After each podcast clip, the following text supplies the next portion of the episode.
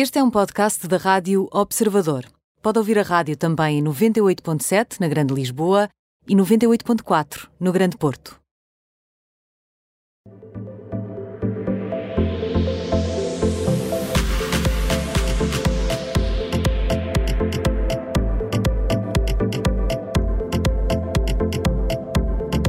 Sempre depois das quatro e meia fazemos uma ronda pelas três temperaturas do mundo dos famosos, hoje com a Ana Marques. Já cá está. Olá, Olá Ana, bem-vinda. Boa tarde.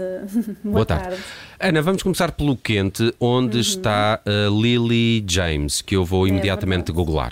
Vais Não precisas, não pronto. precisas. Não. Não. Ok. Eu vou também fazer aqui uma breve introdução, porque pronto, é uma atriz britânica que já fez de Cinderela na Disney. Já entrou no filme do Mamma Mia, pelo menos no segundo. Já está? Ah, Já sabes quem é? também...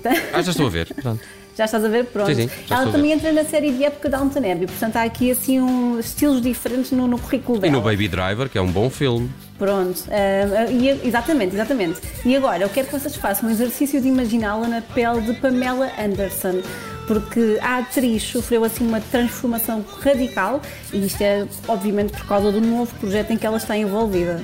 Ora bem, estás a falar de uma minissérie de nome Pam and Tommy, que, se não estou em erro, vai estrear na Disney Plus.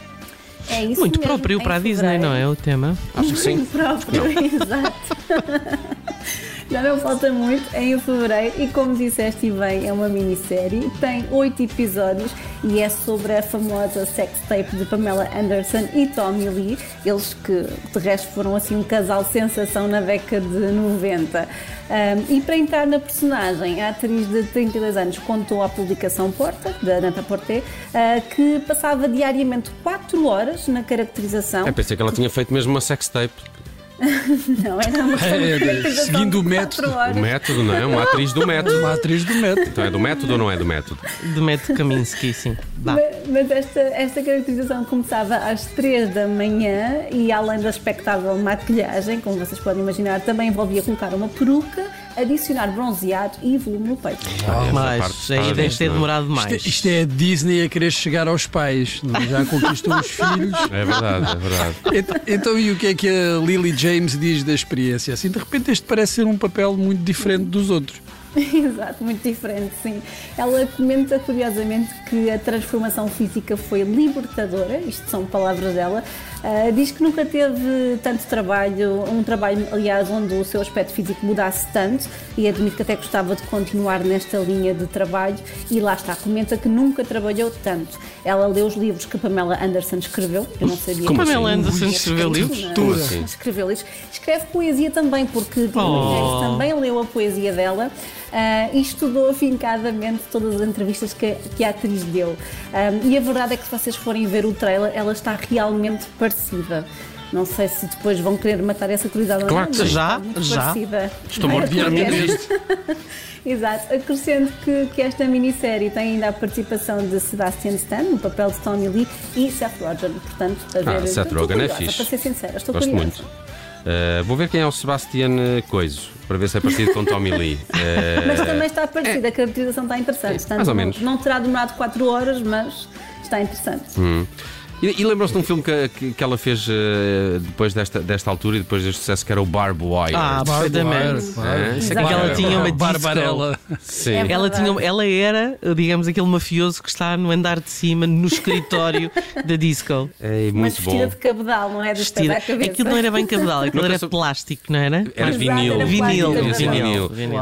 Um, n- nunca sei se ela fez para o filme ou se era mesmo da vida real uma tatuagem no braço com um arame Com um farpado. arame farpado. Fica, fica a dúvida, vamos esclarecer É, um dia que ela aqui. passe por aqui pelo nosso estúdio. E agora vamos ao morno onde está Daniel Craig. Então o James Bond Morno. no morno. James Bond. Não, o Daniel morno. Craig no morno. Um morno quentinho, vá, como, Ah. como de- deixo a vossa descrição. Mas eu não sei se vocês já viram o mais recente filme Não. da saga James Já. Bond. Mas gostava. Já, pronto. É que este, este morno contém spoilers. Pronto, fica já, fica Ei, já ei. avisado. Paciência, força.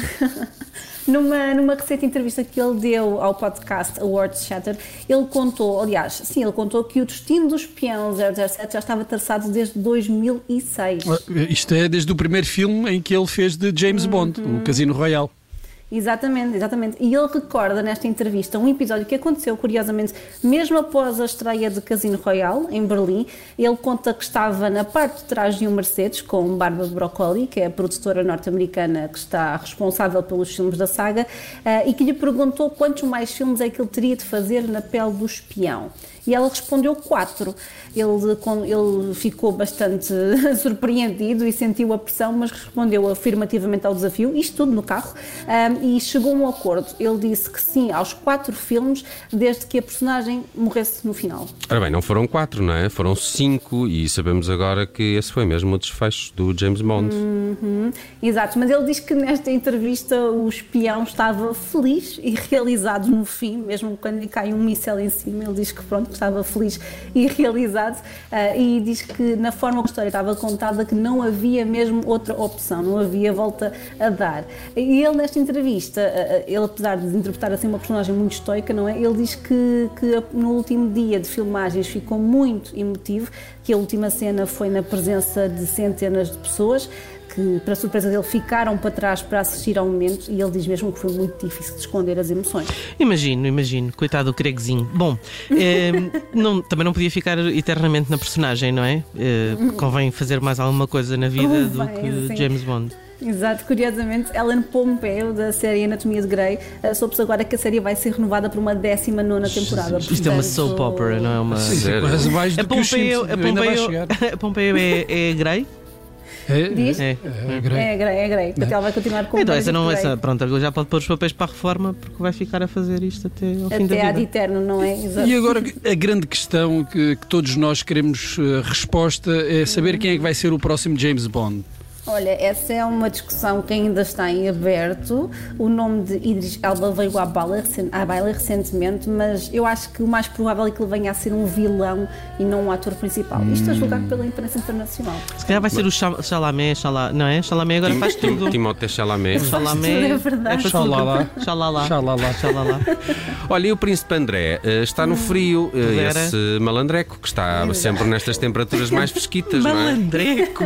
É verdade. Está sempre e, estou a ser simpático. Está sempre no frio, mas eu aposto que até vocês estavam a interrogar onde é que andava a realeza neste termómetro. Estávamos, assim, estávamos, estávamos, estávamos. Estavam, não é? Pronto, estávamos. lá vem o Príncipe André para o frio, uh, tem de ser. Uh, isto porque ele finalmente pagou uma dívida de 6,6 milhões de libras. E era Quanto? Um que era 6,6 milhões de libras era o dinheiro que era devido a uma sociedade francesa a propósito de um chalé na Suíça. O tal chalé que ele estava a tentar vender para fazer face aos custos judiciais que a rainha recusa, obviamente, incluir no orçamento real. Era o que faltava. Uh, uh, estamos a falar disto por causa das alegações de abuso sexual, de, que é, de, de abusos uh, uhum. sexuais de que é alvo e, uhum. e, pronto, convenhamos que isso não deve estar a ficar nada barato. E sim, não, e não, exatamente, e não vai ficar no orçamento real, mas já foi, já foi retirado disso, mas não teria resumido tão bem a verdade verdade, uh, mas ele só pode vender esse chalé depois de o pagar, não é? Depois de pagar o que devia, porque Isabel de Ruva, que é esta sociedade francesa,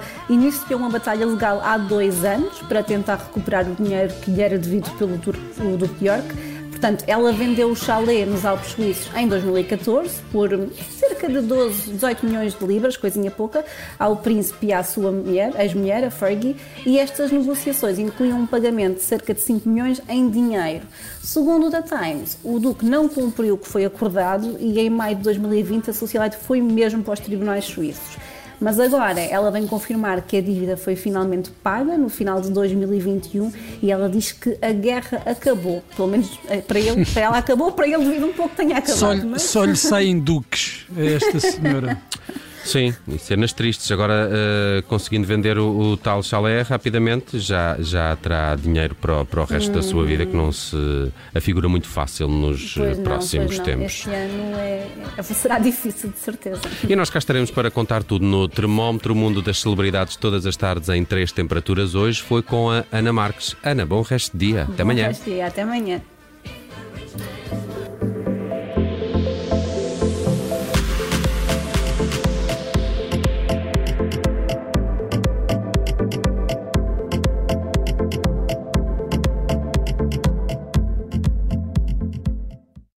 Rádio Observador.